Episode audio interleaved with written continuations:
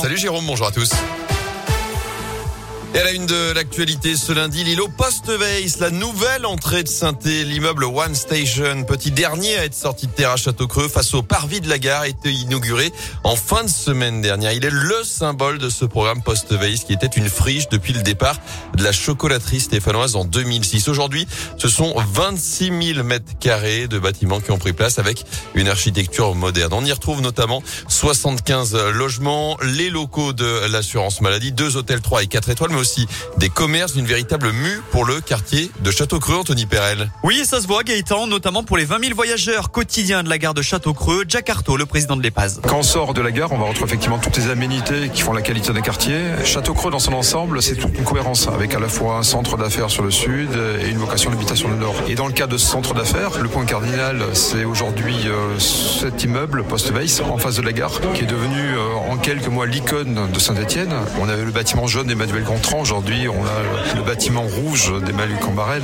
Avec cette couleur particulière qui attire l'œil et qui n'est pas due au hasard, Emmanuel Combarel, l'architecte. On est parti de la gare parce que cette chromatique de la gare est extrêmement intéressante, à la fois donc euh, couleur, texture, matière, et on a voulu euh, sur une autre échelle être en résonance avec euh, ce qui a été fait sur la gare, où il y a du métal, de la brique. donc on a fait toute une analyse assez précise sur les couleurs qui composaient la, la gare, et on l'a retrouvé aussi bien sur les bâtiments que sur les traitements des espaces piétons. Et ils sont nombreux, 7000 personnes travaille aujourd'hui à Château-Creux. Ce qui fait du quartier Stéphanois le deuxième pôle de service de la région Verde-Rhône-Alpes derrière la Pardieu à Lyon.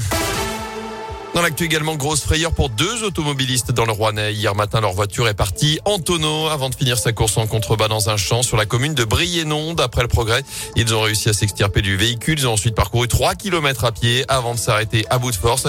Ils, euh, ils ont finalement pu être pris en charge par les secours. Sur les routes, justement, de nombreuses fermetures nocturnes autour de saint cette semaine, notamment sur la RN88 entre Terre-Noire et la Croix-de-l'Orme en direction du Puy dès ce soir à vendredi matin entre 20h30 et 6h. Fermeture aussi la nuit prochaine sur la 72 à hauteur de Terre-Noire en direction d'Andrézieux. Et puis la suite des travaux sous le tunnel de Firmini sur la RN88. À partir de mercredi, la circulation se fera sur une seule voie dans chaque sens. Ça va durer une semaine. Attention, pas de consultation aujourd'hui. Cette grève chez SOS Médecins, mouvement de 24 heures ce lundi pour alerter, je cite les Français, sur la disparition programmée de la visite à domicile. La fédération réclame notamment une augmentation des tarifs. Elle rassemble 1300 médecins généralistes qui effectuent environ 3 millions de visites à domicile chaque année.